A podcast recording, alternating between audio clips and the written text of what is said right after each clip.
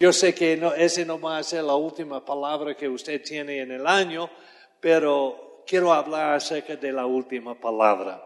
En alguna ocasión usted ha estado conversando con una persona que esa persona siempre quiere tener la última palabra. Usted le puede decir cualquier cosa y dice, ah, pero ese no es nada. Eh, usted tiene que saber lo que yo hice. Y si yo le cuento del, del, pez que yo saqué, el pescado que yo saqué, ellos dirán, ese no es nada, yo saqué uno más grande todavía. Y entonces hay gente que siempre quiere la última palabra.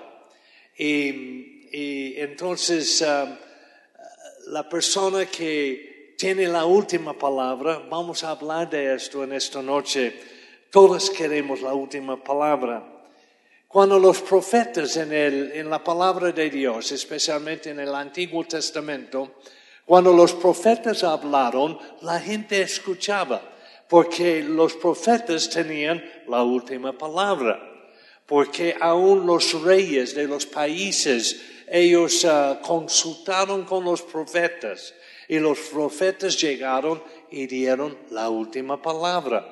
Y Ah, la razón era sencilla. La gente sabía que, que a, través, ah, a través de los profetas, que ellos eran la voz de Dios para el pueblo, entonces la gente escuchaba esa voz. Segundo de Pedro, capítulo 1, verso 21, es nuestra cita esta noche para comenzar.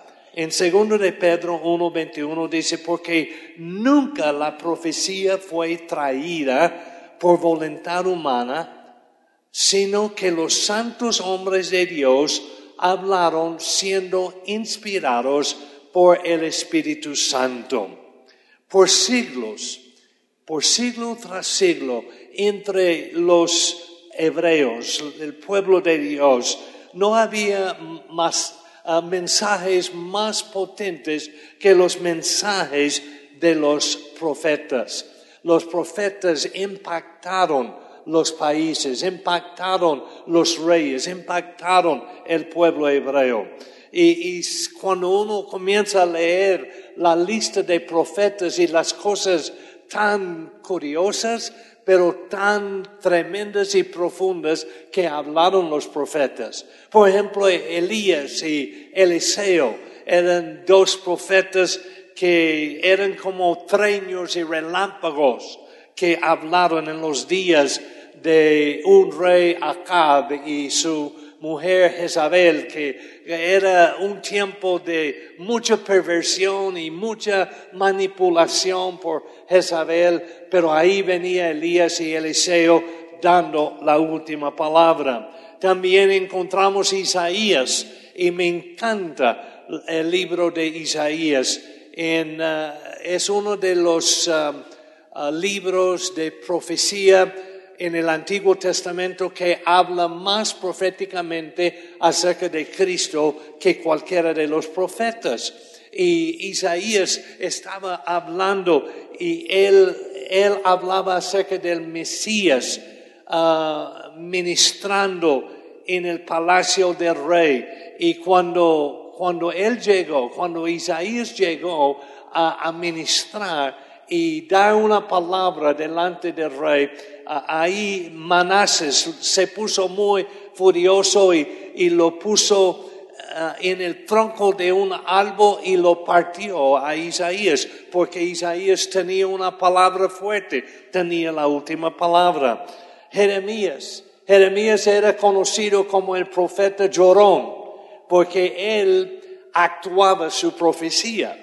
Él quería hacer uh, el pueblo saber la, eh, los sentimientos de Dios acerca de su, um, se puede decir, desacuerdo con el pueblo cuando andaba en, en, desobediencia. Inclusive hay un libro en la Biblia que se llama Lamentaciones, pero el título total del libro es Lamentaciones de Jeremías, porque era Jeremías que daba su profecía llorando como, como una ah, ah, convicción de parte de Dios. Él tuvo palabra fuerte. Daniel, era impresionante las palabras de Daniel como el profeta que soñaba, el profeta que interpretaba sueños, el profeta que hasta habló al rey uh, en tiempos cuando otros no querían enfrentar el rey. Daniel estaba dispuesto a hacerlo.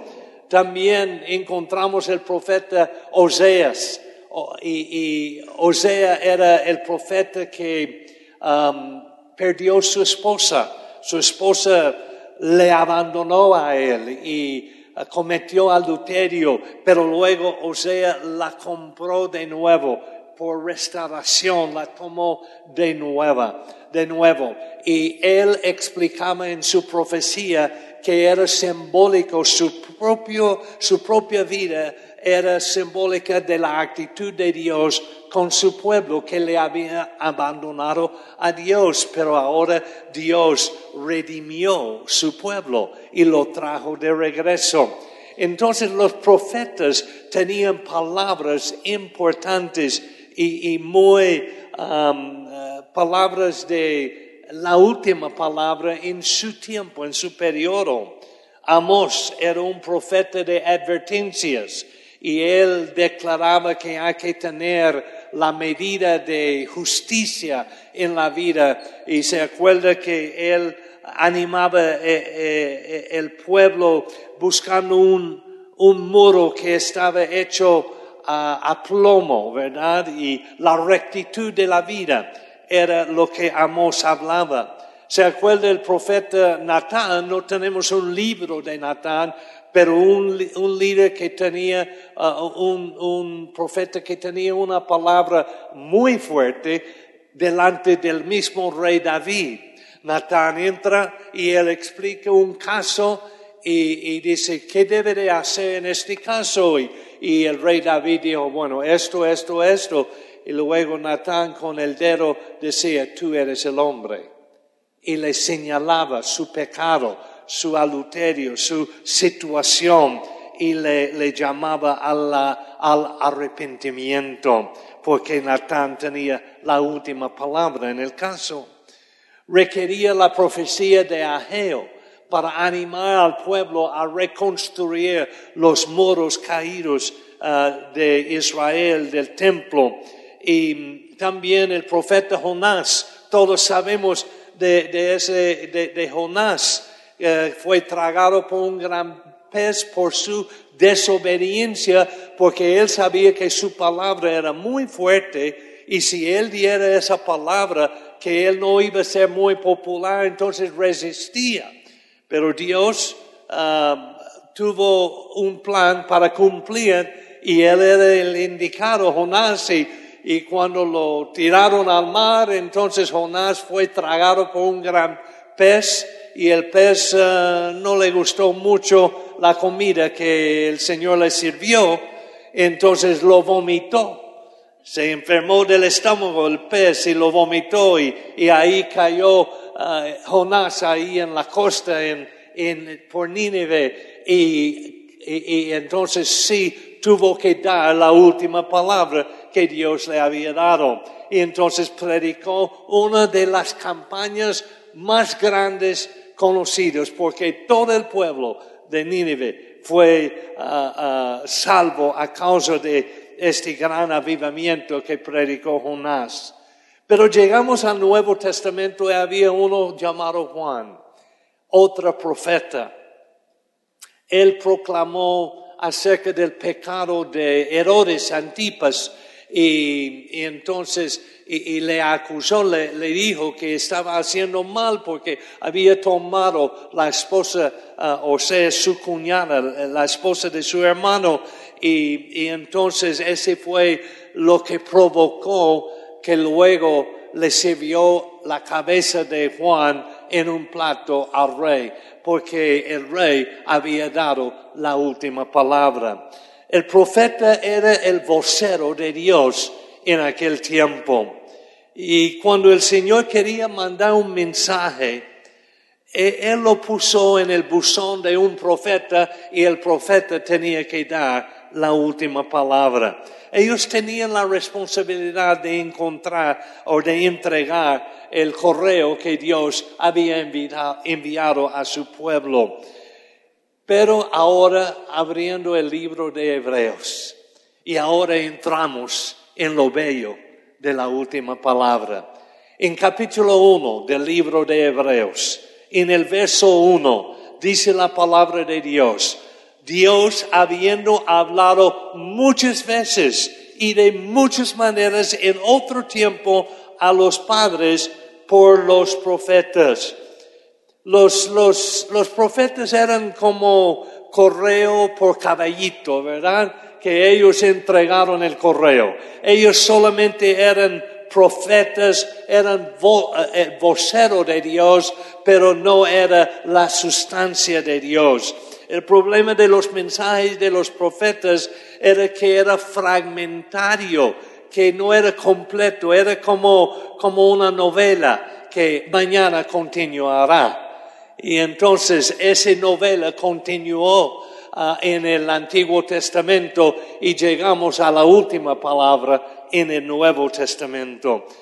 Am, las palabras de, de los profetas no eran finales, no había finalidad. El profeta era como un, instrumento tocado por el músico maestro, por, el Señor, pero ya no ha- hablan por sí mismo ellos, sino por Dios. Y Juan el Bautista dijo, yo soy la voz de uno que clama en el desierto.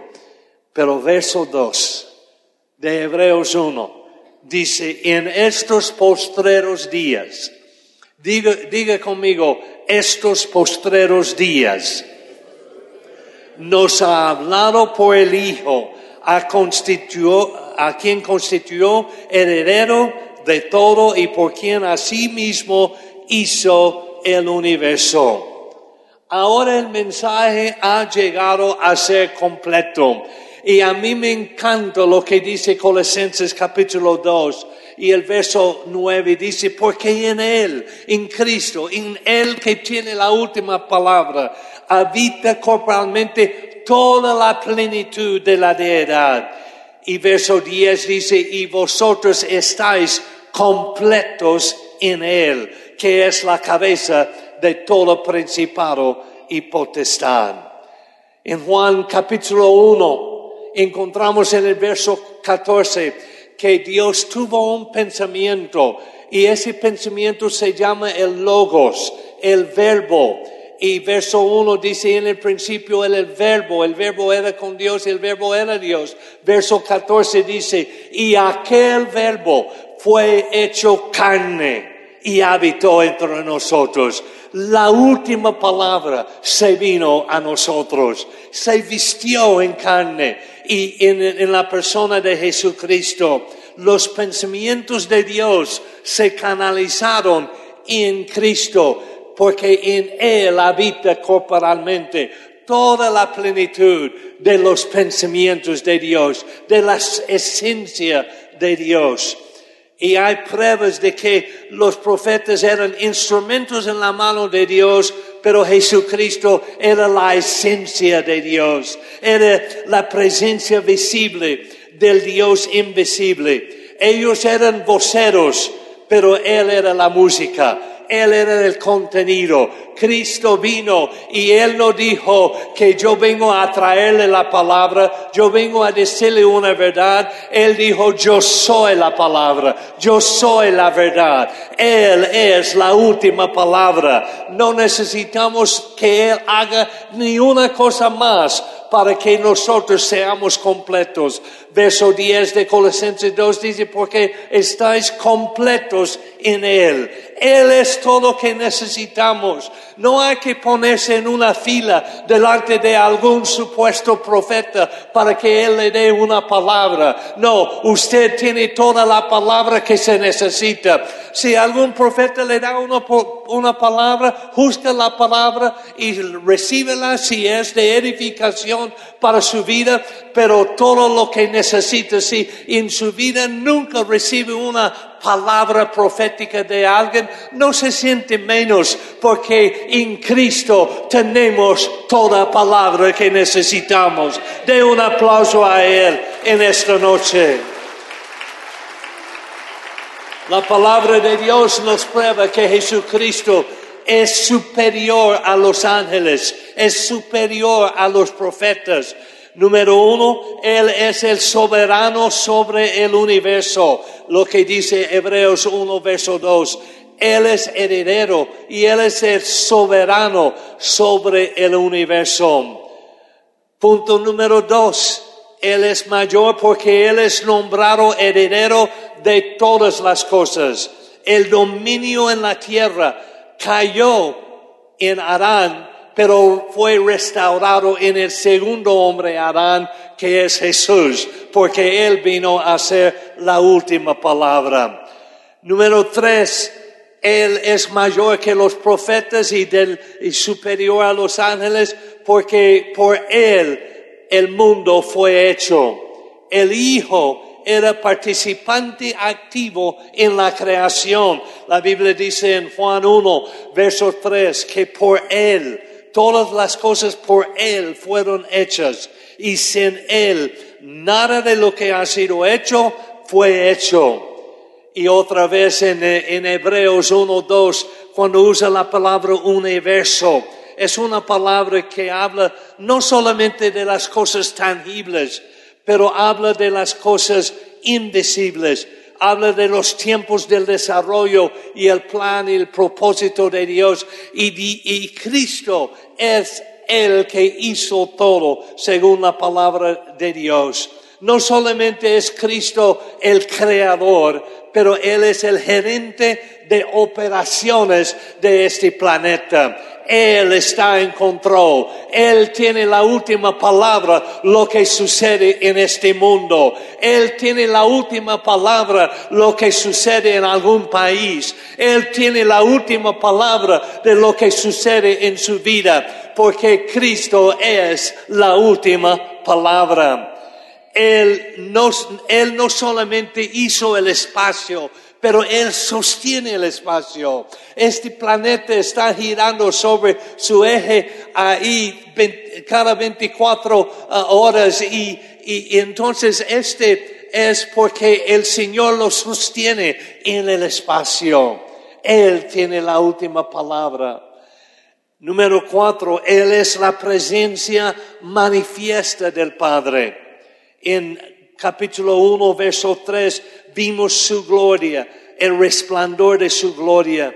Ningún profeta pudo decir que era el resplandor de la gloria de Dios. Los profetas eran como lunas, pero Cristo era como sol y Él es el sol de la justicia. Porque usted sabe que la luna no tiene luz en sí propia, pero es el reflejo de la luz del sol y entonces los profetas eran solamente un reflejo del sol de justicia. Entonces Cristo es el de la última palabra. Él es la imagen misma, dice la Biblia. Es la palabra, e, esa palabra quiere decir que Él era el herramienta de sostener todo lo que hay.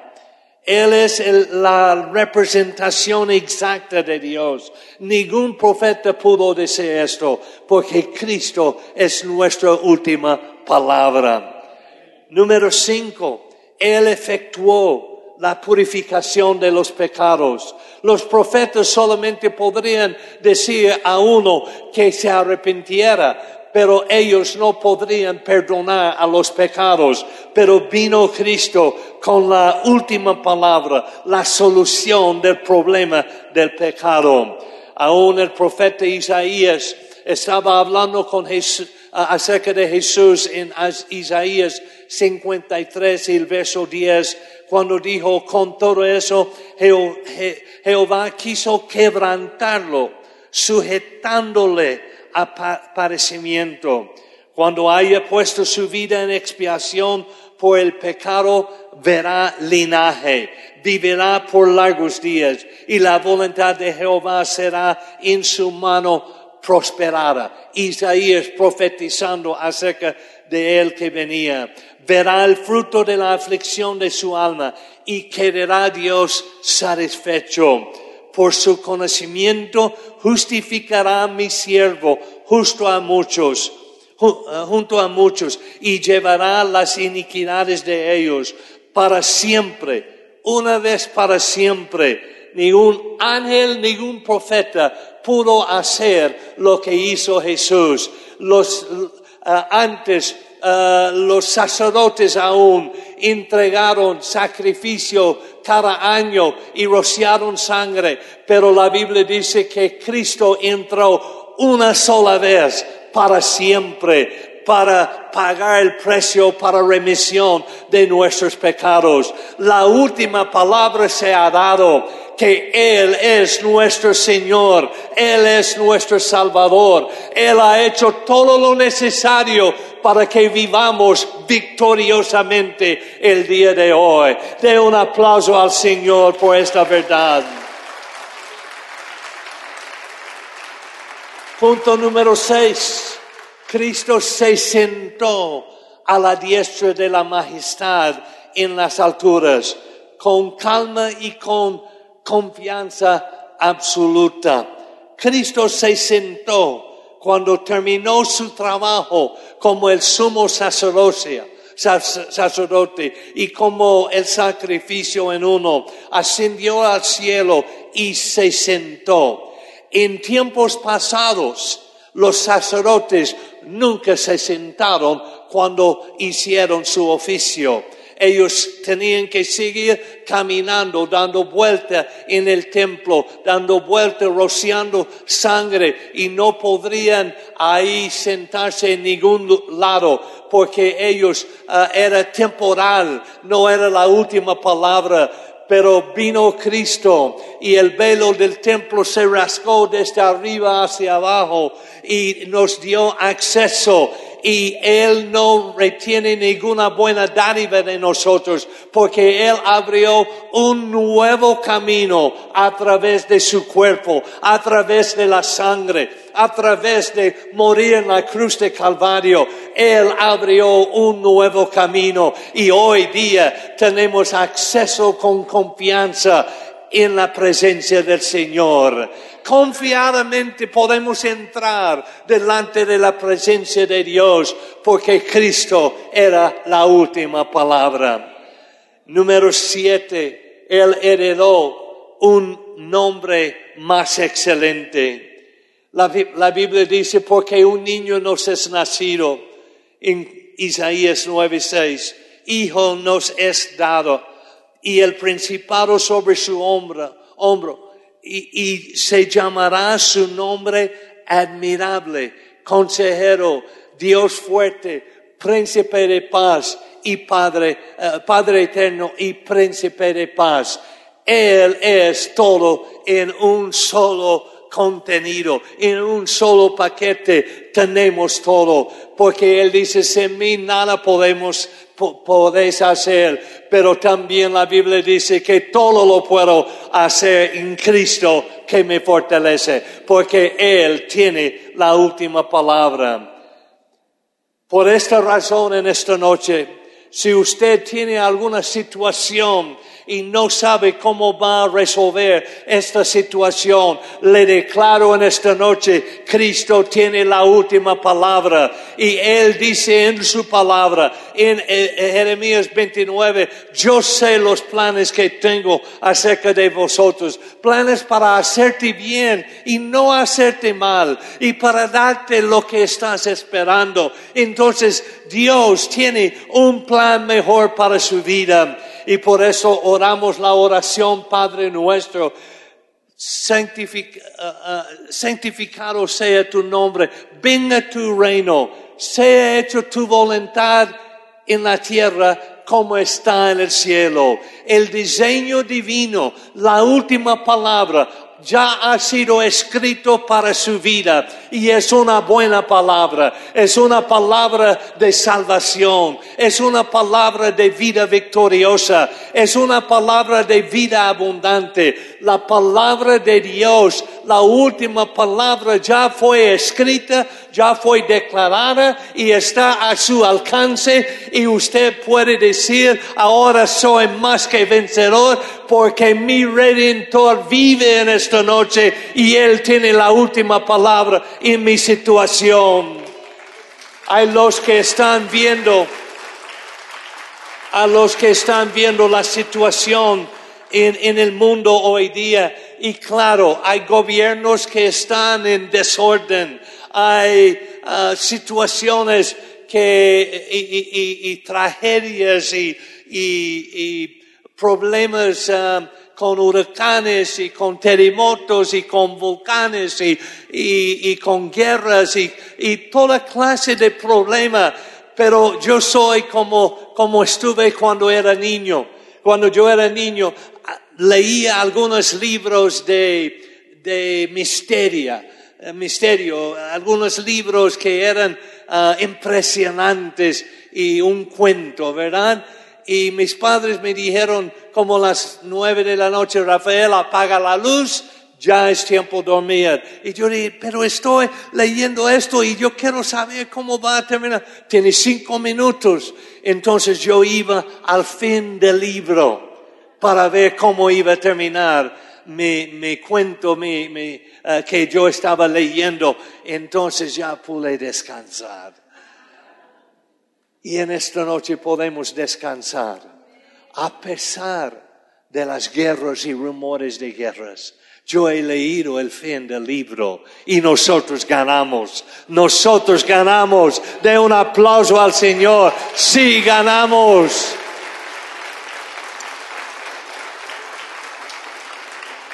su situación de salud, Él tiene la última palabra. Y créeme esto, que a veces la palabra que Él tiene no es la que esperábamos. Puede ser diferente, porque Él sabe lo que hace y el plan de Él sigue siendo el plan mejor para nuestra vida. Y no entendemos esto. Yo tuve que enfrentar esa realidad hace dos años ahora, y ustedes saben la historia que nuestra hija tuvo un tumor en el cerebro canceroso y no hay cura y, y, la operaron, pero ese no fue suficiente, radiación, quimioterapia, etc. Pero siempre me acuerdo las palabras de mi hija el día que la diagnosticaron.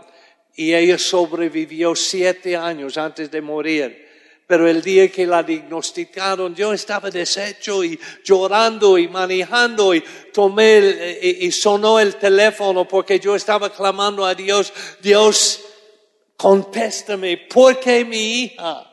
¿Por qué no puede ser yo en vez de ella? Porque Él tiene la última palabra. Y yo diría, Señor, ese no es justo. Mi hija es joven. Yo he vivido muchos años y, y, y, llévame a mí, pero guarda la vida de ella. Y yo pedía y pedía al Señor. Y yo estaba clamando porque la Biblia dice, clama a mí y yo te responderé. Y créeme, yo le clamaba. Le clamaba no muy uh, bondadoso. Mis palabras no eran muy um, muy suaves. Era Dios, contéstame. Porque yo estaba sufriendo. Mi hija va a morir. Dios me tiene que responder. Y en esto sonó el teléfono. Y era Dios hablándome. Y usted no sabía que Dios habla por teléfono. Pero yo contesté el teléfono. Y cuando escuché la voz, era una voz tan dulce, tan, tan reconocida. Era mi hija, diciendo, papi, soy yo. Y yo comencé a llorar otra vez porque no aguantaba. Y, y yo dije, ay, Cami, no puede ser. Y ella dijo estas palabras, papi, yo voy a estar bien. Si Dios me sana, estaré bien. Si Él me lleva, estaré bien. De cualquier de las dos formas, yo estaré bien. Y cuando ella me dijo estas palabras, Aunque fue difícil aceptarlo, yo tuve que admitir que ella tenía razón, porque Dios tiene la última palabra. Y sí la llevó, pero pasamos siete años viendo la, el carácter de ella y cómo ella enseñó a sus hijas a cómo vivir la vida, cómo vivir y cómo morir. Y sus pastores nos acompañaron en el funeral. Y un gran número de gente de varios países y así llegaron. Pero yo estoy seguro. Y, y ahora yo veo una cosa que quiero animarles con esto. Yo puedo decir que hace dos años que murió mi hija y, y, yo puedo lamentar los dos años, pero yo prefiero decir, estoy dos años, no de la muerte, pero estoy dos años más cerca a reunirme con ella otra vez. Y ese me da ánimo, porque Cristo tiene la última palabra. Pero si usted está enfrentando una situación difícil en la economía, difícil en eh, su hogar, en la paz en su hogar, su matrimonio, sus hijos, lo que sea su, su lucha en esta tierra, Él tiene la última palabra. Confía en Él, confía en Él y Él le va a hablar palabras que le va a dar ánimo para seguir adelante. Él tiene la última palabra en su vida. Recibe la palabra de Dios. Padre, gracias te doy por tu pueblo aquí en esta noche. Gracias Señor porque yo sé que entre este grupo esta noche hay personas que están sufriendo, hay personas que están adoloridos, uh, están así con dolor de alma, quebrantados. Hay personas aquí que no saben cómo va a terminar el mes, pero Señor, tú tienes la última palabra. Y tu palabra es al que cree, todo le es posible. Tu palabra es, no os dejaré huérfanos, vendré a vosotros. Señor, tu palabra es que envío un consolador, el Espíritu Santo, y que Él estará con nosotros. Señor, la última palabra tú la tienes y solo tú tienes las palabras de vida. Recibimos hoy tu palabra. No importa lo que otros dicen, tu palabra es lo que vale más. Gracias Señor por la última palabra que eres tú. En nombre de Jesús, bendiga tu pueblo. Amén y amén. Que el Señor les bendiga.